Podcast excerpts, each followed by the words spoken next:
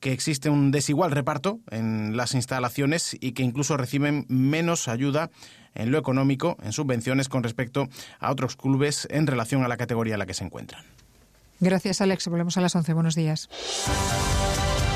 Toda la actualidad regional sigue en nuestra aplicación Extremadura Noticias. Canal Extremadura Radio.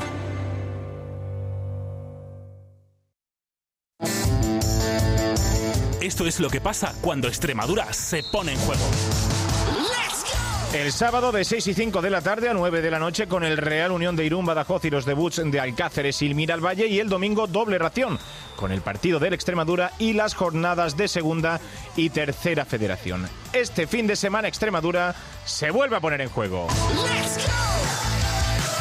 Canal Extremadura Radio, la casa del deporte extremeño.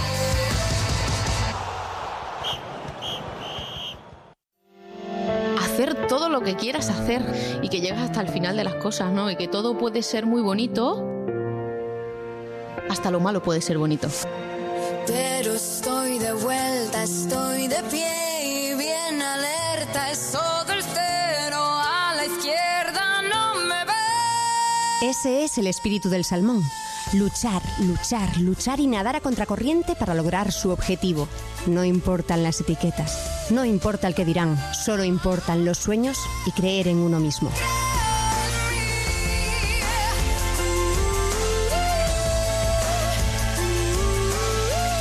Salmones de Asfalto, todos los martes a las 20.05 en Canal Extremadura Radio, con Ana Carretero.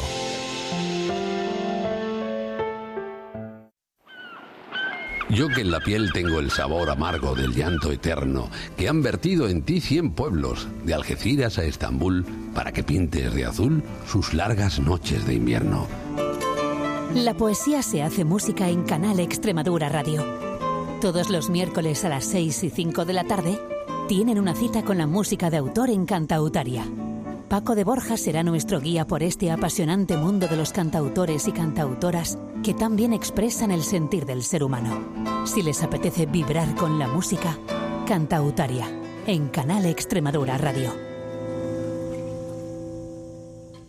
¿Tienes miedo de ir a tu hospital o centro de salud? No acudir a tu cita médica puede retrasar el diagnóstico de tu enfermedad o empeorarla. Sigue las medidas de precaución recomendadas y visita a tu médico cuando sea necesario. Que el miedo no te paralice. Una iniciativa del Grupo Español de Pacientes con Cáncer, con el aval de las Sociedades Españolas de Hematología y Hemoterapia, Oncología Médica y Oncología Radioterápica.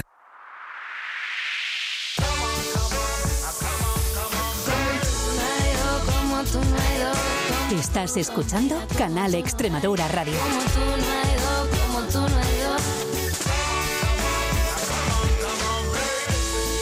como tú no hay dos. Canal Extremadura Radio. Tu vida.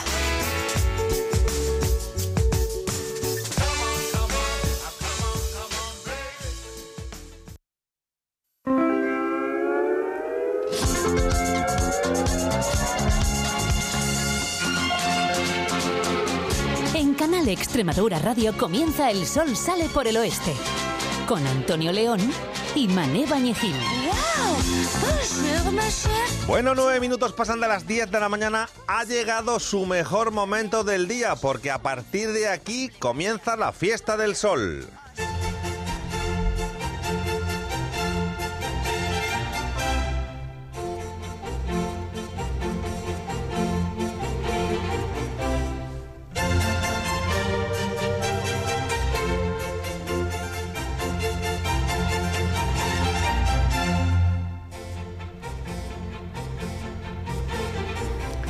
Sí, ya lo sé, si han reconocido la pieza dirán, vaya, qué obvios. Hoy comienza el otoño y empiezan con el otoño de Vivaldi.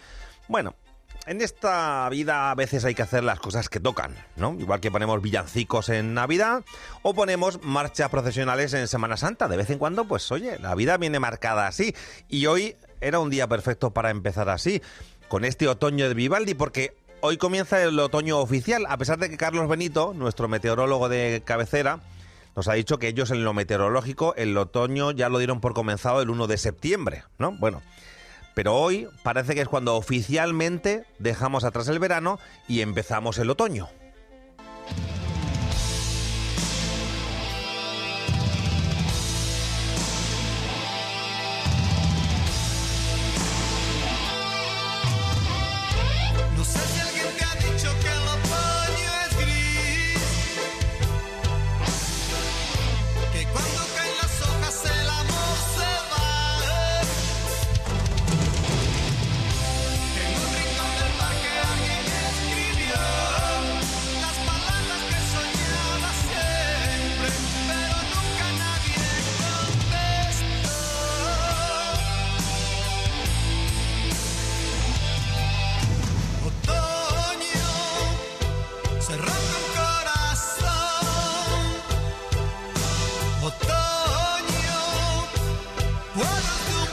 Este es el otro gran clásico, ¿no? El de Medina Zahara, el otoño, seguramente lo han reconocido. Esto ya tiene unos añitos, pero es una canción tremendamente conocida. Pues sí, ya parece que viene el otoño y además viene con lluvia. Mañana jueves está previsto el concierto de Robe Iniesta en el Teatro Romano de Mérida y a estas eh, alturas de la película eh, no sabemos si peligra o no. No tenemos eh, idea de si finalmente se va a poder hacer o no, porque además la lluvia, ya saben que está previsto la lluvia para mañana, pero eh, en principio, pues nada, todo está así. Sí decirles que hoy nuestra compañera Diana Caldrita grabará una entrevista con Rome y mañana jueves podremos escuchar lo que le diga esta tarde. Por cuestiones de agenda no podía ser en directo en el sol, pero bueno, al fin y al cabo eso nos da igual ella hablará hoy por la tarde con él y mañana por la mañana emitiremos la entrevista con Robe acerca de su gira, de su tercer disco con, la banda extremeña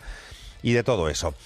Y enseguida nos vamos a ir al Instituto Santa Eulalia, donde hoy comenzamos un nuevo espacio del sol que tiene que ver con la filosofía. Será nuestro club de los jóvenes filósofos con chicos de cuarto de la ESO del Instituto Santa Eulalia, con los que vamos a filosofar sobre la vida los miércoles de esta temporada de invierno, entiéndanmelo, se lo digo de forma genérica, ya sabemos que es otoño, invierno, primavera, pero al final, por razones de economía del lenguaje, diferenciamos la temporada de invierno y la temporada de verano. Pero de todas formas, antes de repasar las redes con Nuria Labrador y antes de irnos al Instituto Santa Eulalia a filosofar, queremos centrarnos en un estudio que nos ha llamado la atención un estudio de Formaster, de una empresa que trabaja eh, con eh, la seguridad vial, es la Asociación Profesional de Empresas Formadoras en Seguridad Vial, que nos habla de las rotondas. ¿Han tenido alguna vez un accidente en una rotonda? Yo ayer mismo, ayer mismo, por la tarde, justo vi a dos coches en una rotonda haciendo el parte de incidencias amistoso porque se habían dado un pequeño besito en la rotonda. De esto sabe mucho Antonio Macedo, que es el presidente de Formaster. Antonio, buenos días. Hola, buenos días. Bienvenido. ¿Cuántos besitos nos damos en las rotondas, no? Pues sí, quizás más de los que deberíamos. El, informe que ustedes han hecho dice que el 9,5% eh, y medio por ciento de los accidentes eh, en coches con víctimas sucede en una rotonda. Sí, eh, a ver, lo que nos llama poderosamente la atención a, los centros de formación que tenemos en Formaster es que ya hace muchísimos años que se ponen en marcha las rotondas y que a día de hoy sigue habiendo tantas incidencias en la rotonda. Y al final, eh, al margen de los porcentajes, de si un porcentaje por el que se produce el accidente o más accidentes o dónde tal, la conclusión más importante a la que llegamos es que el problema son las prisas. Nuestros conductores tenemos un problema que son las prisas. Eh, las glorietas se, se diseñan precisamente para ser un elemento que diera más fluidez a las vías, porque todos sufrimos el tema de, los semáforos, de llegar a una intersección, encontrarte un semáforo en rojo, cuando por las otras calles no se ve, no se aproximaba ningún vehículo. Entonces eso era pues eh, retrasar y ralentizar la circulación. Llegan las rotondas, se ponen en marcha y se ve que es una manera de dar fluidez. Además, eh, los semáforos un día puede haber un corte de luz y se pueden quedar sin servicio. En una rotonda no, porque hay una norma clara que dice que tiene preferencia el que está dentro de la rotonda. Y me llama también la atención que vemos muchas noticias en, las redes sociales hablando sobre las rotondas, que a veces lo que es que confundimos al, conductor, porque realmente en las rotondas las normas son muy poquitas, son muy básicas y muy importantes, que no han cambiado. Porque parece que cuando uno ve una noticia en las redes sociales es como que hay algo nuevo. No. Decirle a los conductores que, por favor, que lo único que pedimos es tranquilidad, sosiego, que cuando uno llega a una rotonda, pues tiene que entender que todos vamos a confluir vehículos por distintas entradas a la rotonda y que simplemente hay que estar más atento que nunca que cuando vas en un tramo normal de tu carretera, porque aquí ahora pues, puede tener un vehículo dentro, uno que va a entrar, otro que va a salir, otro que viene detrás tuya que te está empujando porque tiene prisa. Por eso digo que, que desde formar queremos hacer un llamamiento a la calma. Hay que ir con, con, con más calma y que, digo, es un punto donde en muchas ocasiones vamos a tener que llegar a detenernos de una manera total, con lo cual hay que preverlo. Y luego, pues si quieres que entremos un poco a comentar lo que son las normas básicas, pues... Sí, vamos a comentar vamos a comentar un poquito, pero de todas formas déjame decirle, eh, déjame decirle, Antonio, o déjame decirte que... que esto podemos extrapolarlo a la vida. O sea, el problema en la vida son las prisas. O sea, el, hacer las cosas deprisa, el ir corriendo, eso ya es un problema siempre. Y si encima es dentro de un coche, con otros coches alrededor que van igual, pues el riesgo es muchísimo mayor, claro, ¿no? Eh, claro, un clásico de las rotondas. Eh, para circular por la rotonda circulamos por la parte de dentro y cuando queremos salir ya nos vamos a la derecha, ¿no? O sea, no salimos de la rotonda desde la parte interior. Eh, sí, exactamente. Eh, hacer un, comentario que sí. eh, se diseñaron muchas rotondas, hubo en algunas ciudades donde hicieron unas rotondas inmensas con una gran cantidad de carriles y al final se dieron cuenta de que eso más que beneficios generaba eh, inconvenientes provocaba también accidentes nosotros consideramos que las rotondas no deben tener más de dos carriles más de dos carriles. Entonces realmente cuando pasamos nosotros a un carril al carril del de la izquierda o, al carril del centro digamos cuando estamos solamente con dos pues realmente cuando es una rotonda muy grande donde tú vas a tomar la cuarta o la quinta salida o aunque haya pocas salidas pero tiene mucha superficie entonces vas a, estar bastante recorrido y digamos que para dejar el carril de la derecha para los que vayan saliendo, pues bueno, es sería bueno. Pero si no, circular por el carril de la derecha, pues quizás es lo más adecuado con carácter general, porque tú entras en ese primer carril y como las rotondas no suelen ser muy grandes, pues enseguida en, que vas a salir en una primera o una segunda eh, salida y vas a estar ya situado en el carril más adecuado para salir. Esa es la cuestión. Una de las cuestiones es esa. Y otra, eh, cuando hay una rotonda eh, que es, no es demasiado grande, eh, es muy común que la gente la haga prácticamente atravesándola, o sea, casi, casi campo a través, ¿no? evidentemente no atravesándola por el medio, pero no, pero no haciendo el, una, digamos una semicircunferencia, ¿no? O sea, si uno entra por un sitio y sale por la salida que está justo enfrente, en lugar de hacer una semicircunferencia, va casi recto, o sea, atraviesa los dos carriles. Eso supongo que también es muy negativo, ¿no? Claro, pero esto normalmente quien hace eso es porque viene muy deprisa y, y, en lugar de obligar el coche a hacer todo el giro de la rotonda, pues digamos que acorta por el centro, lo que es una gran imprudencia. Luego también se han dado algunos accidentes por temas de vuelco en, las rotondas, porque claro, muchas veces las rotondas nos las encontramos que están peraltadas eh, por las circunstancias que fueran, por su diseño, y claro, si tú vienes con un vehículo con mucha, con mucha eh, y su adecuada, pues te puedes encontrar con que vuelque el vehículo. Por eso, eh, fuera ya de todo lo que son los porcentajes de Formaster, eh, desde los centros de formación de Formaster, lo que queremos eh, trasladar al conductor es prudencia. Cuando lleguemos a la rotonda, por favor, adecuar la velocidad, reducir, preparar el vehículo por si hay que llegar a detenerse y observar con calma. Y luego también otra recomendación. cuando llegamos a ciudades que no conocemos, eh, ocurre que cuando entras en una rotonda realmente no tienes claro qué salida vas a tomar. Bueno, pues hay que decir al conductor que no pasa nada, vuelta o dos vueltas en la rotonda hasta que tengas claro en qué salida eh, eh, salir en función de tu destino. Porque es por eso que no eh, darle un volantazo brusco eh, porque en el último segundo te das cuenta de que esa es la salida. Entonces, por eso digo calma, prudencia, porque al final moderar la velocidad en una rotonda va a suponer una pérdida de dos segundos, que no nos va la vida en ello, y dar una vuelta a la rotonda va a suponer diez segundos. Exactamente. Eso es lo que a veces no nos damos cuenta. Eh, el riesgo que asumimos para ahorrarnos un tiempo minimísimo, ¿no? Esa es la cuestión. Eh, y luego ya otro día, Antonio, hablamos de de esos pilotitos que hay a la derecha y a la izquierda de los coches que se encienden y se apagan, se encienden y se apagan. Esos que ya nadie sabe ni cómo se llaman ni para qué sirven. ¿Vale? Otro día hablamos de eso, ¿vale? Ah, intermitente, creo que se llamaba intermitente. Eh, no sé si la gente que nos escucha los conoce. Una lucecita que se encienden y se apagan y sirven para que, decirle a la gente que vamos a la derecha o a la izquierda. Que eso se usaba en los 80 mucho, pero ahora ya parece que se usa menos. Antonio, muchísimas gracias. A vosotros, un placer. Un abrazo.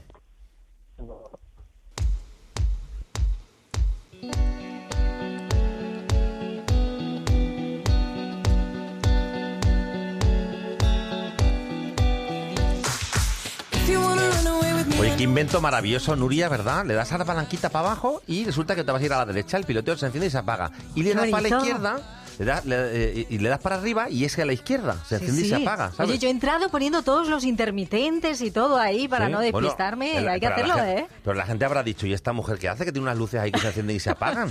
Sí, hay gente que se piensa que solo es para Navidad. No, no hay que esperar a la no pura ni nada ¿no? de esto Nada para de poner las luces, ¿eh? Claro, es como el, el chiste ese de mira a ver si funcionan las luces. Ahora sí, ahora no. Ahora sí, ahora no. Ahora, sí, ahora no. Ay, madre, ¿cómo estamos? es que el ¿Cómo estamos? intermitente, de verdad que al margen de ironías, es que si, si miras por la carretera ya no lo utiliza nadie. O sea, es, Es que raro es que, alguien ponga intermitente. El ¿no? intermitente no, pero te clavan las luces antiniebla cuando no hay ni niebla ni nada que te quedas a veces ciega. Por Eh, favor, vamos a cuidar y vamos a estudiar Te un poquito como las una luces. liebre en medio de la carretera.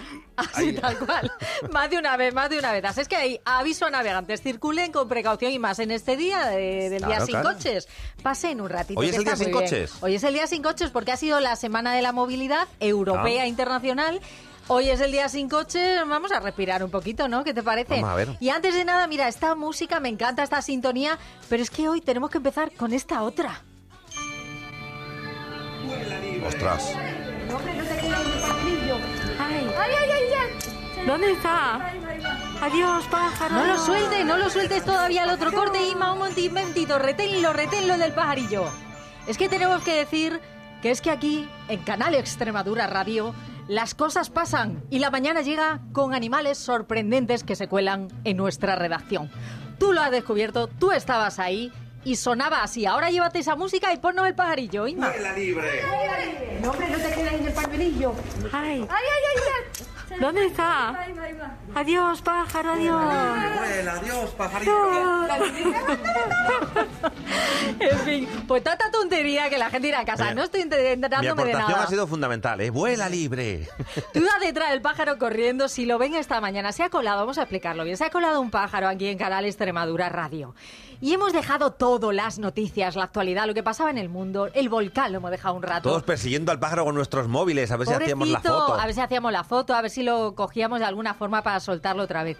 Al final ha sido Ana Grajera quien con un pañuelito, ella muy hábil, lo ha logrado capturar, lo hemos soltado, ahí se escuchaba cómo lo, lo- le dábamos volaba libertad. libre. Volaba libre y hemos sido tan felices que lo hemos grabado. Ahí está ya en redes, en la red de Canal Ahí está, Extremadura, en el del Mejor Día Sex, porque claro, como yo en mi, en mi cuenta de- del programa, pues hay que lo metido.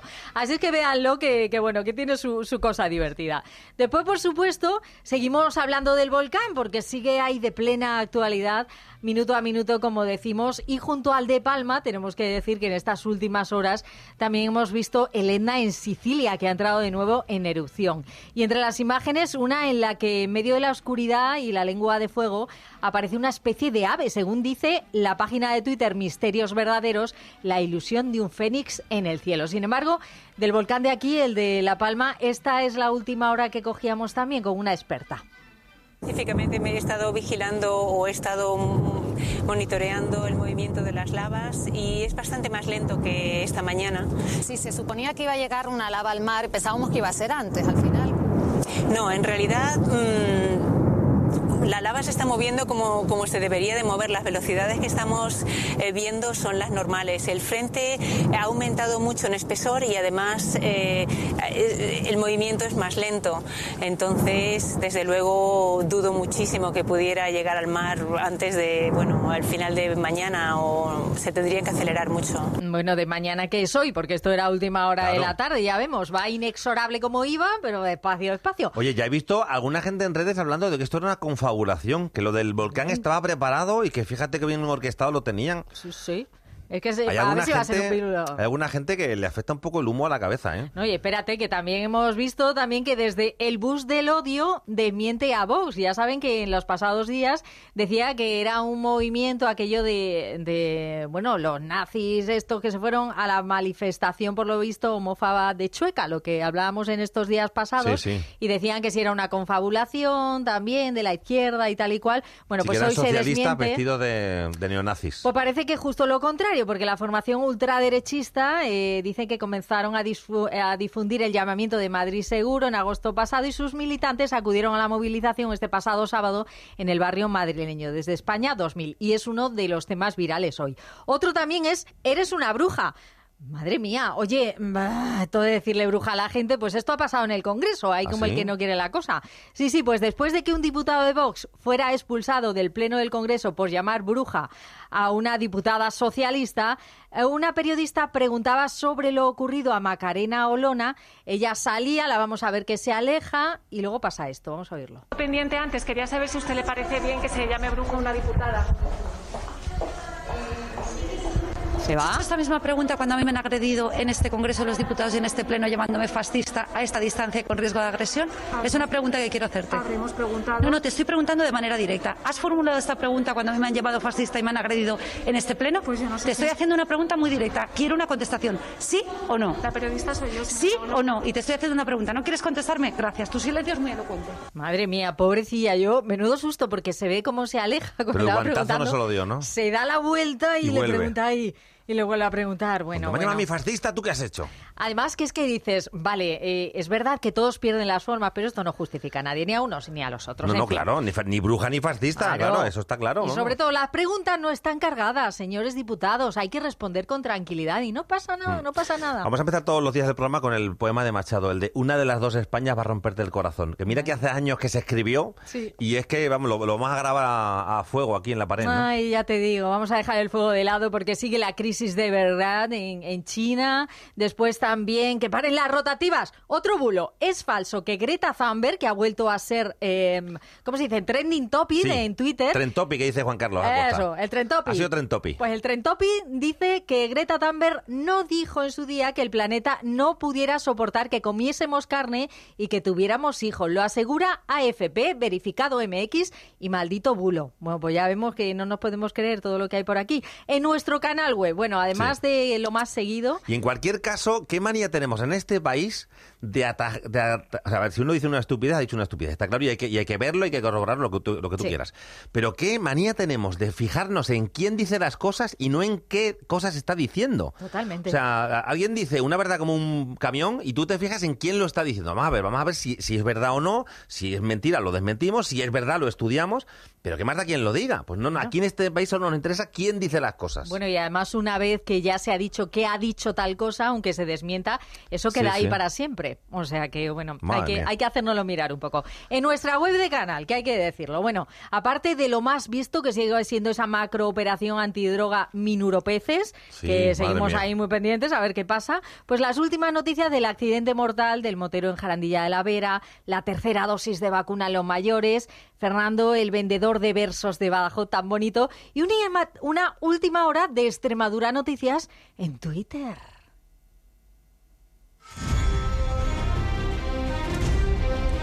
Ay, que sí, que sí, que va a llegar nuevamente el rodaje aquí a Extremadura. día estuve con un amigo que es camarero en uno de los hoteles eh, donde está gran parte del equipo de producción. Ajá. Un hotel que tú conoces también muy bien porque es donde se hacen las cenas de la prensa, cuando se Anda. hacían las cenas de la prensa Nos de Cáceres. hacían, bueno, no hace Bueno, tanto, hace un volverán, par de volverán. años. Ojalá, Y me volverá a dijo las que- oscuras que golondrinas. están encantados, que es una gente exquisita, que, que es tan fenomenal, que muy bien. Y nada, eso, ya dentro de poco empezarán a venir los actores y... Pues precisamente sobre eso va pre- esa noticia que nos traslada Extremadura Noticias en Twitter, que dice que la productora de la precuela de Juego de Tronos ya se ha puesto en contacto con todos esos restaurantes, los bares de la parte antigua de Cáceres, para utilizar sus espacios durante el rodaje. Bueno, no está nada mal, ¿eh? Vamos avanzando y se va Además, convirtiendo un Extremadura en nivel plató. bueno, ¿eh? Sí, sí. Recuerdo cuando hablamos con la productora, ¿te acuerdas cuando coincidieron en Cáceres el rodaje de eh, la Catedral del Mar Sí. y eh, Juego de Tronos? Y cuando hablamos con la gente de la Catedral del Mar, nos decía que ellos estaban dos calles más allá que Juego de Tronos. Y decía, claro, nosotros mirábamos sus medios, su número de extras y, y su, todas sus posibilidades. Y nuestro bocata de chorizo. Y ¿no? mirábamos con carita de decir, oye, prestando unos cuantos extras y unos cuantos de vuestros medios, ¿no? Todo lo que tenéis. Porque, claro, es un.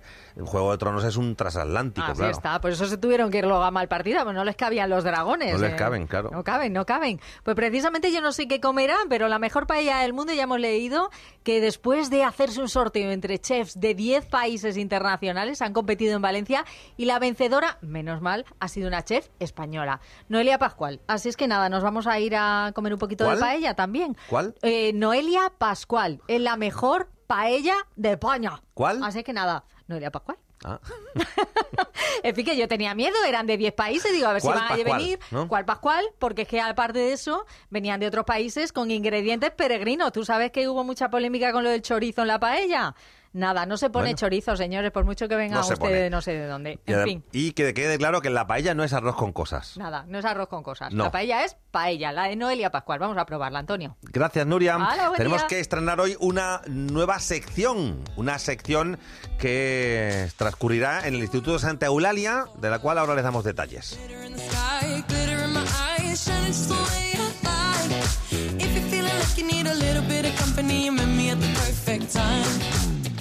You want me, I want you, baby, my sugar boo. I'm levitating, the Milky Way. We're renegading, yeah, yeah, yeah, yeah. I got you, moonlight, you're my starlight. I need you all night. Come on, dance to me. I'm levitating you. Bueno, son las 10 y 32. Verán ustedes, queremos iniciar hoy, queremos no, vamos a iniciar una sección de filosofía con jóvenes del Instituto Santa Eulalia. Se va a llamar el Club de los Jóvenes Filósofos y va a empezar los miércoles con esta sintonía.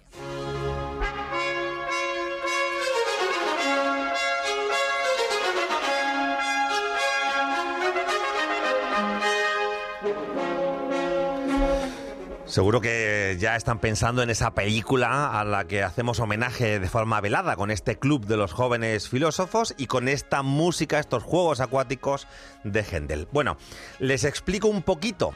Lo normal en tiempos eh, de normalidad sería que tuviéramos aquí a los jóvenes en nuestro estudio.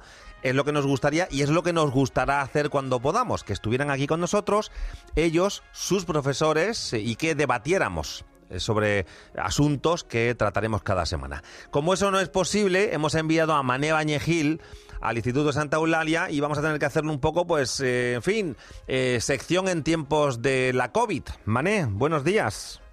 Antonio, muy buenos días, ¿qué tal? Pues nada, encantado con ganas de escuchar a los chicos. Te paso la pelota porque es difícil interactuar en estas condiciones. Es lo que tienen en estos tiempos de COVID. Bueno, mira, te cuento. Estamos en el Instituto Santa Eulalia, en el cu- curso de cuarto de la ESO, y estamos aquí con, bueno, hay 22 alumnos en su clase de filosofía, y con ellos soy con los que vamos a hacer esta sección que antes acabas de comentar. Bueno, y el primer invitado que tenemos aquí es Raúl Hernández Montaño, que es el profesor de filosofía. Raúl, buenos días. Hola, buenos días, encantado. Y bueno, pues eh, un poco la experiencia esta de, de- de conocer qué es lo que piensan los chavales y cómo trabajáis estos temas en, en, el, en el colegio, ¿no? En el instituto.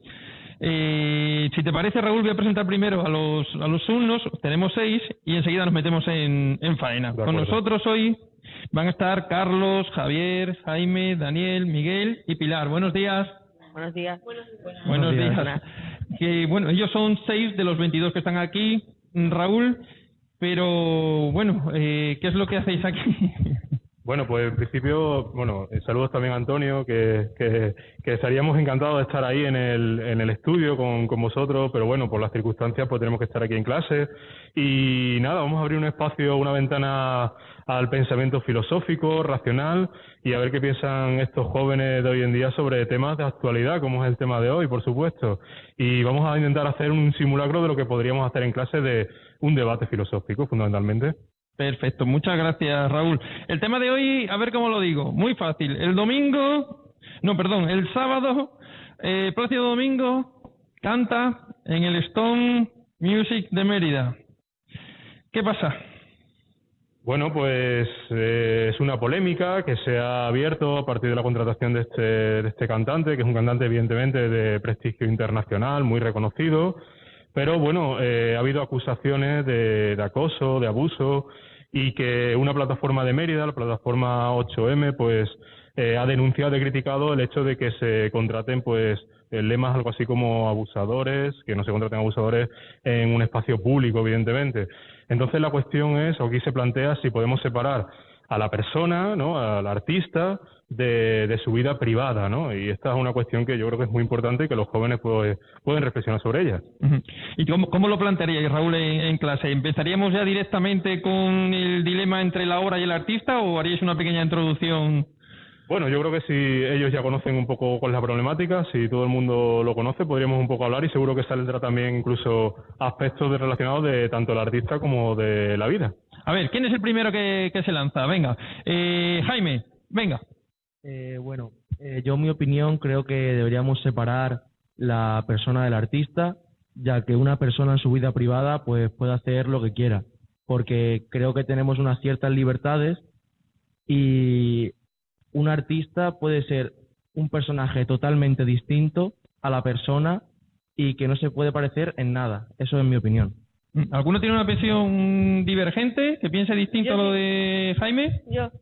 Pilar, venga, Pilar. Em, yo creo que no puede hacer lo que quiera aunque sea un artista, porque abusar de mujeres no lo veo, está, está muy mal, no lo veo, no lo veo correcto y no creo que deba actuar en el Stone and Music porque hay muchos más artistas que podemos traer a Mérida y no, no hace falta traer a un abusador.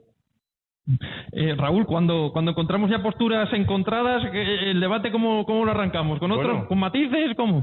Gracias a que hay posturas encontradas se puede realizar el debate y a partir de ahí pues buscar si puede ser algún punto en común. Yo creo que la clave de todo esto sería también el mostrarle a los jóvenes el hecho de la importancia que tiene la educación. Por ejemplo, la educación en este caso en, en valores, ¿no? De cómo una persona, además de, de, lo que es en su vida profesional, pues también tiene que mostrar, creo yo, unos valores, ¿no? Una manera de ser. Entonces podemos ahí buscar algún tipo de, de punto en común. No sé, yo planteaba alguna pregunta, no sé si os parece también a vosotros. Lo decía también un compañero ayer, por ejemplo, el ejemplo de Maradona, por ejemplo, que es un, un ejemplo de, de futbolista reconocido a nivel mundial y, y, por otra parte de una vida privada relacionada, por ejemplo, con las drogas y tal. Eh, podemos separar a la persona de, en este caso, del futbolista. Eh, ¿Qué deberíamos, no sé, se le debería eh, criticar por el hecho de dedicarse al deporte y a la vez eh, tener un mundo oscuro o algo así? No sé qué pensáis sobre, por ejemplo, este caso. A ver. Daniel ha levantado la mano. Venga, Daniel. Pues yo creo, basándonos en Plácido Domingo, eh, que opina igual de Maradona, eh, yo creo que no depende mucho la parte cotidiana de su oficio, que es cantar. Pero es verdad que eh, que Plácido sea un cantante no justifica eh, eh, presuntos hechos que ha realizado a algunas mujeres. Y aquí cuando entramos ya con los, con los matices, ¿no? Cuando hablabas de presuntos hechos, ¿el hecho de que haya sido condenado o no influiría? A ver, ¿quién es el siguiente que se lanza? ¿O, tú, Daniel? Hombre, eh, yo por aquí he puesto que mm, si no hay nada jurídico que afirme o niegue el comportamiento que ha tenido Plácido, eh, yo creo que no. Perdón. Yo creo que si no hay nada jurídico, eh, hay que pensar que, que es inocente, mientras que la justicia diga lo contrario. Sí, lo que dice Daniel yo creo que es muy interesante. Eh, está señalando el hecho de que no hay, evidentemente no hay una denuncia que esté siendo juzgada ¿no? en este hecho, pero sí ha habido denuncias públicas. Yo por eso también una pregunta que le planteaba a ellos es el, el hecho de si la opinión pública puede ser también un tribunal que puede condenarte de alguna manera. Eh, porque claro, eh, es verdad que no, no hay una denuncia, pero sí está en boca de todos este hecho. Entonces, ¿eso puede acabar o no con la carrera del artista de alguna manera? Debemos dar algún dato, por ejemplo, que el concierto, las entradas están agotadas. ¿Puede ser que también dé publicidad este tipo de acciones o hechos? Eh, yo creo que sí que puede vender mucha publicidad y eso a lo mejor hace que consiga más fama, pero eh, la opinión pública también pensando en la parte del artista, la opinión pública es algo muy importante, por decirlo así, dentro de su carrera porque él, o sea, su, su carrera se basa en la audiencia. Entonces, si, no tiene audiencia, eh, su carrera no puede seguir adelante. Entonces, em, yo creo que si la opinión pública le juzga de una manera negativa, eso va, por decirlo así, a, eh, va, va a afectar a su estado personal y no va a poder rendir bien. Hemos hablado del, debate entre la obra y el artista, pero también se mete en este en esta polémica el tema del dinero público. Hay dinero público financiando este concierto. Eh, Miguel, ¿qué? Con respecto al dinero público que se invierte para poder contratar a este artista, eh, recordemos también un hecho, y es que la Junta de Extremadura ha vetado el que con él actúe la, la orquesta de la, la orquesta de Extremadura, ¿no? Sin embargo, sí viene la, la de la de España.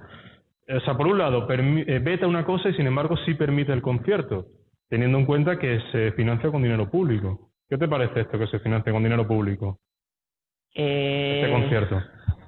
Veo normal que se financie con dinero público, ya que al fin y al cabo financiar un concierto no creo que sea barato, ya que es mucho personal, muchos instrumentos, muchos micrófonos y no es barato. Pero vetar a la Orquesta de Extremadura no lo veo tanto tan malo, ya que al fin y al cabo también ha podido ser una, pre- una preferencia de Plácido el haber traído a la Orquesta de España, con la cual a lo mejor está un poco más experimentada, ya que ya ha trabajado con ella varias veces, que con la Orquesta de Extremadura, que sería su primera vez trabajando con ella. O sea que yo creo que ha sido también un poco por comodidad del propio cantante. Bueno, esta es la, la opinión. Bueno, nos falta también la opinión de, de Carlos, que está aquí y todavía no se ha pronunciado.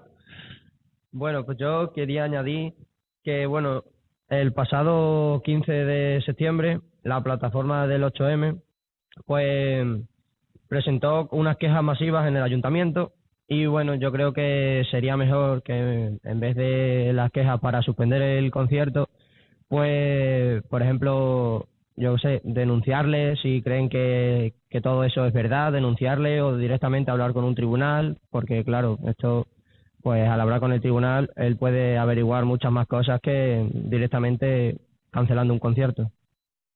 Seis opiniones, con muchos matices. La verdad es que entiendo que las clases os dan bastante para el debate. Evidentemente, claro, no solo las opiniones que tienen, sino también los argumentos que dan de, de ellos.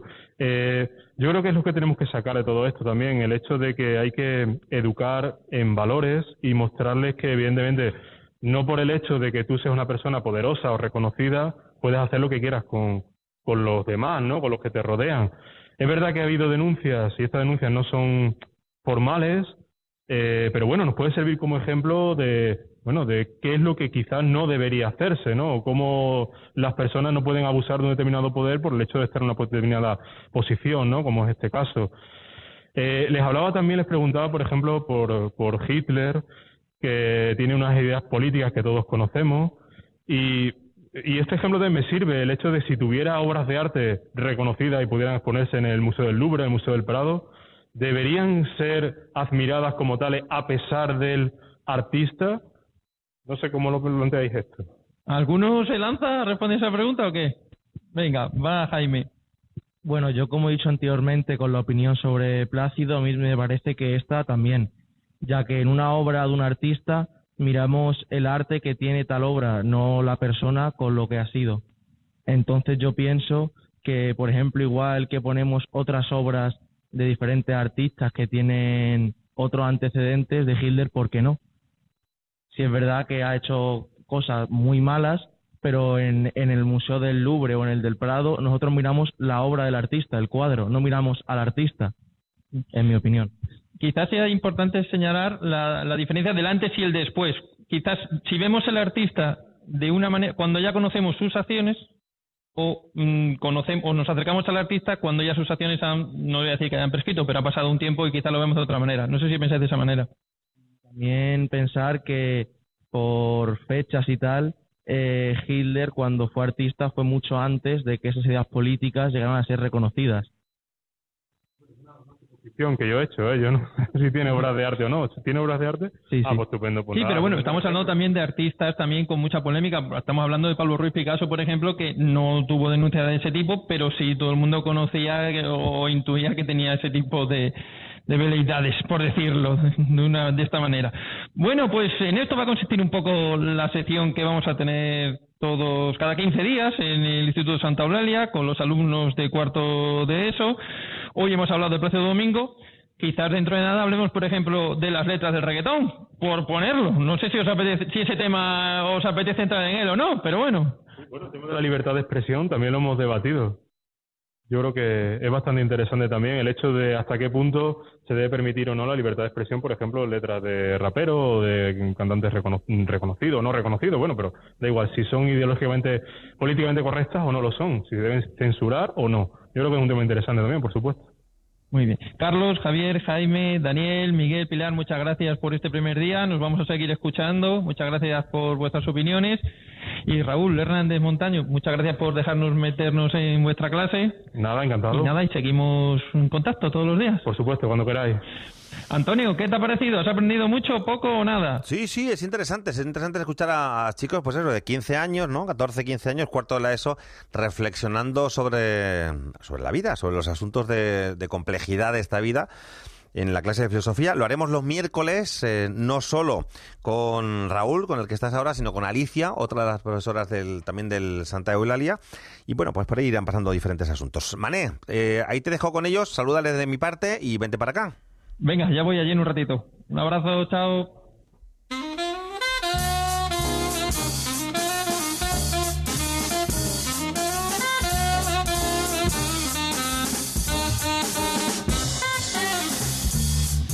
Y es que, de todas formas, también hay que avisar eh, de que tiene mucho riesgo esta actividad. Eh, pensar es una actividad de riesgo, como sabe bien Juan Carlos Acosta.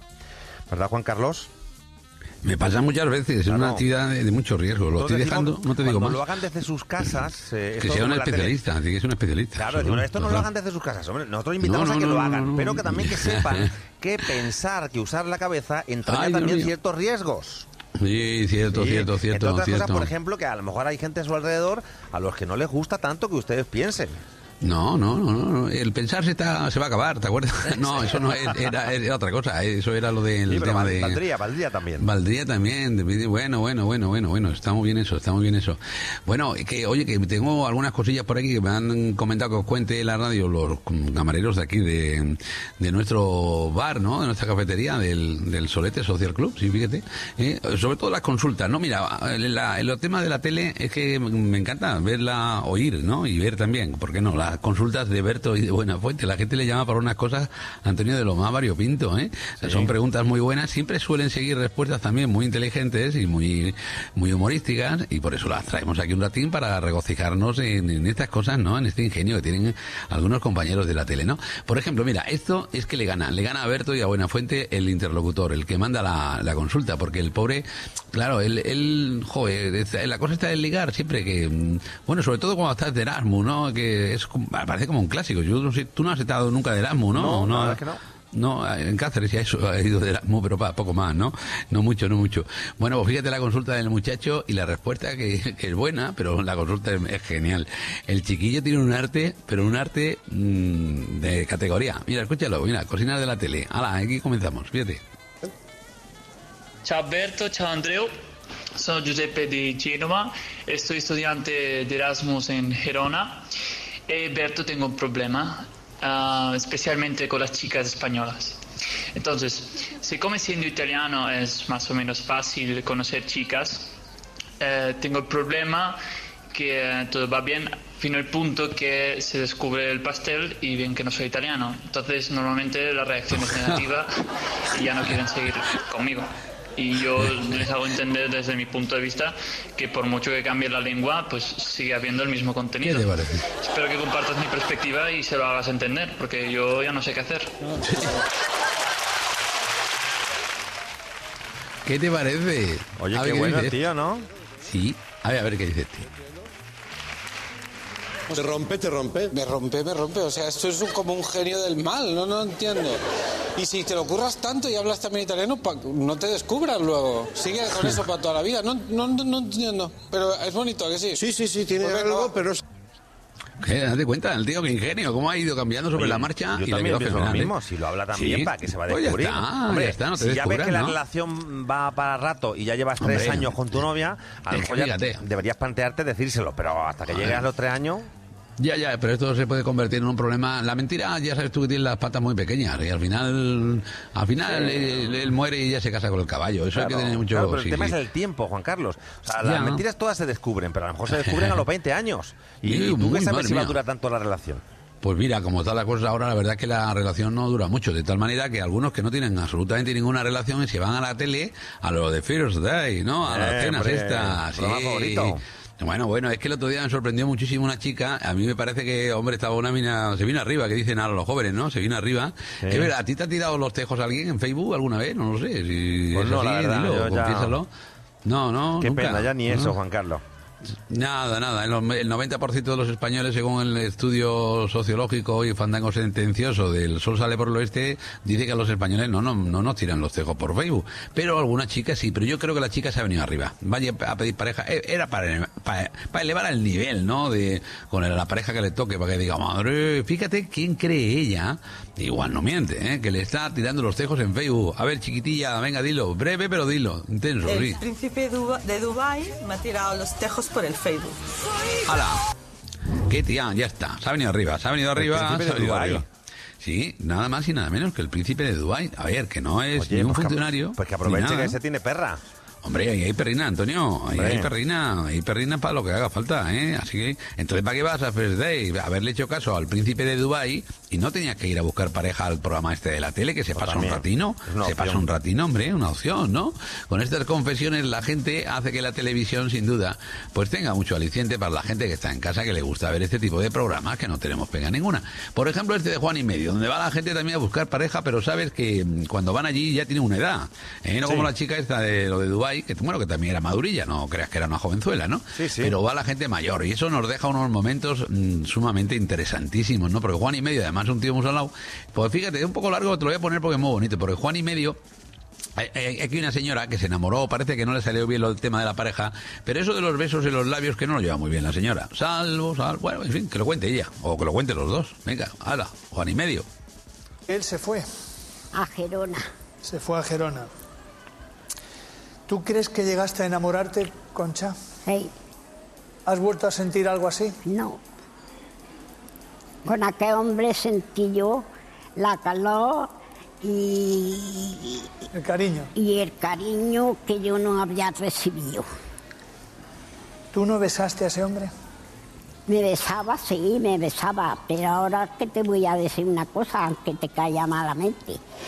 A mí un beso en la boca no me gustaba.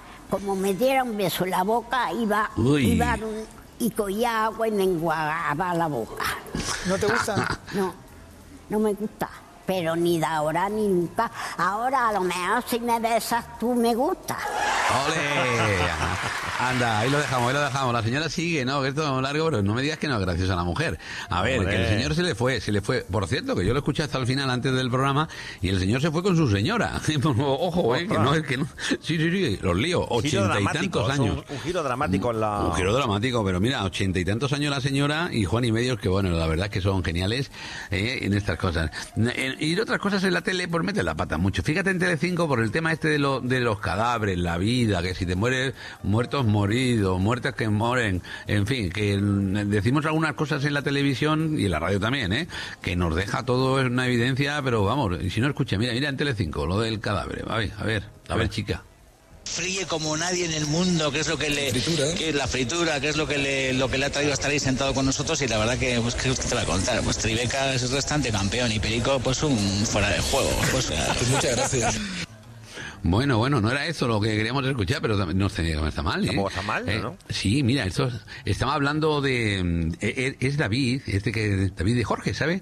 Que estaba entrevistando a otro a otro camarero, a otro cocinero que, mm, que hacía unas frituras parece ser que son maravillosas, las frituras que hacía el hombre, ya, pero ya has oído ahí el lío que se hacen al final en Onda Cero, ¿eh? que estaban entrevistándoles. Venga, ahora te cuento algunas cosas más de la radio. Vamos, vamos Sí, pero con esto tenemos, de tenemos lo de antes, tenemos lo de antes. Sí, lo hemos recuperado. vamos, vamos con Telecinco, venga, vamos. Los buzos de salvamento han localizado y recuperado el cadáver sin vida del cadáver sin vida del tripulante indio de 22 años en el interior del carguero. Vaya, Hola, también ¿qué te te digo que si recuperan el Oh. cadáver con vida, el susto hubiera mía, sido... el susto hubiera sido mayúsculo, que se Mayúsculo, llamaría, ¿no? Un susto mayúsculo, mayúsculo. Bueno, pues date cuenta, las cosas que podemos decir en la tele y en la radio, que ya te he adelantado esta de Onda Cero, que no, no está nada mal, pero fíjate los compañeros de deportes de, de la SER, que me han dejado estos días una cosa, porque eso, esto es un imposible, esto es un imposible, estas cosas que es imposible, pero hombre, yo sé que es muy difícil narrar un partido, ah, Antonio, tú lo sabes, es bastante difícil, hay que tener las palabras adecuadas, los tiempos verbales adecuados, una ritmo. estructura gra- gramatical, vamos, conforme a, academia, y todo esto en décimas de segundo, incluso, ¿no? Bueno, décimas de segundo no, pero por lo menos en segundos. Y hay que tener una agilidad mental tremenda. Pero claro, de vez en cuando nos deja momentos delirantes como esto, porque esto es un imposible. Delante de un portero, mm, o dentro de un portero, ¿qué puede haber dentro de un portero? Bueno, pues sus higadillos, sus pulmones, o como mucho otro portero, pero nada más, ¿no? Pero fíjate, fíjate, anda que vais, vais como locos. Más que Vinicius hoy para el madridismo. Con permiso, por supuesto, del hack trick de Benzema. Arranca el larguero. Vini se va a presentar dentro del portero, ahí está. Vini se va a presentar dentro del portero, ahí está Vini. Vini, Vini se presentó dentro del Vini. portero. No puede ser, no puede ser. Estaría dentro de la portería. Lo que es dentro del portero va a ser un imposible. Esto es un imposible. Nada, A lo que era esto- dentro del portero automático. Ah, pues puede ser, desde que nos ponen a la entrada de los pisos, ¿no? Que está muy gracioso. A mí me lo han cambiado ahora, cuesta un dinero, don Antonio. Hombre. Procurar conservarlo, que, que no quiero quitarle el hierro al asunto. En general, Oye, esta vida cuesta un dinero, ¿eh? Anda, y, y le tenemos que quitar un poco de hierro. ¿Sabes? Bueno, sabes de sobra lo que significa quitar el hierro, ¿no? Bueno, date cuenta que en esto de los gazapos y de las tontunas, eh, bueno, más o menos lo, nosotros nos reímos un rato y lo hacemos parte de ello con el afán de mejorar, ¿no? De hacerlo mejor, de hacerlo más chulo, ¿no? De meter menos la pata, ¿no? De acuerdo. Pero a veces hay gente que se corrige sobre la marcha. El otro día, fíjate, la serie se corri- eh, estaba Mara Torre hablando de lo que va a hacer por la noche en su programa, había una invitada allí y se corrigieron una a la otra, que por cierto no acertaron en la corrección, porque mira, date cuenta, mira, mira las dos, no riñáis, chiquillas, no riñáis. ¿Qué decías, Mariola, lo de quitar hierro a un asunto? Que Yo creo que quitar hierro a un asunto es quitar importancia, quitar dureza. Sí, asunto, sí, ¿no? pero ¿de dónde ahí, pues, viene? hombre, de, de la importancia que tiene el hierro como metal.